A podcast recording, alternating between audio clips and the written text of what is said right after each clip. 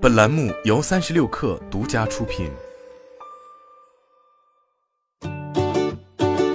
商汤科技由香港中文大学信息工程学系教授汤晓欧于二零一四年创办，是目前收入排名最高的 AI 公司，业务涵盖智慧商业、智慧城市、智慧生活、智能汽车四大板块。其战略合作伙伴包括高通、华为、小米科技、本田汽车等。股价跳水是因为大额已发行股份解禁。据新浪港股报道，上市前投资者和基石股份已全部解禁，涉及两百三十三亿股，占公司总股本的百分之七十。公司发行价为三点八五港元。据了解，商汤科技引入了九名基石，最新基石为。中国诚通发起设立的混合所有制改革基金、国盛海外香港、上海人工智能产业股权投资基金、上汽香港未变，新引入上海徐汇资本、国泰君安证券投资、香港科技园创投基金、西马眼科、泰州文旅。招股书显示，公司上市前投资者持股两百二十三点六二亿股，基石投资者持股十点三三亿股。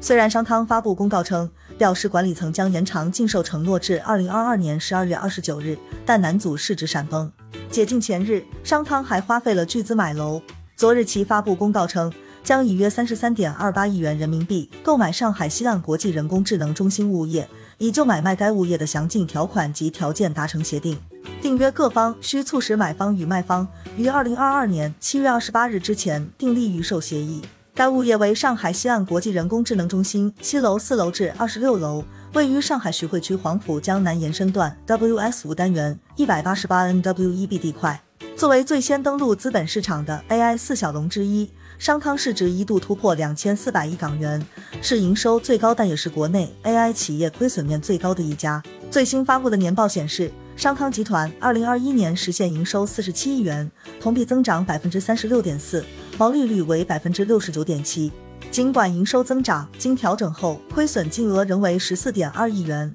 同比上升了百分之六十一点五。主要原因在于研发投入猛增，研发投入三十点六亿元，占收入的百分之六十五点一。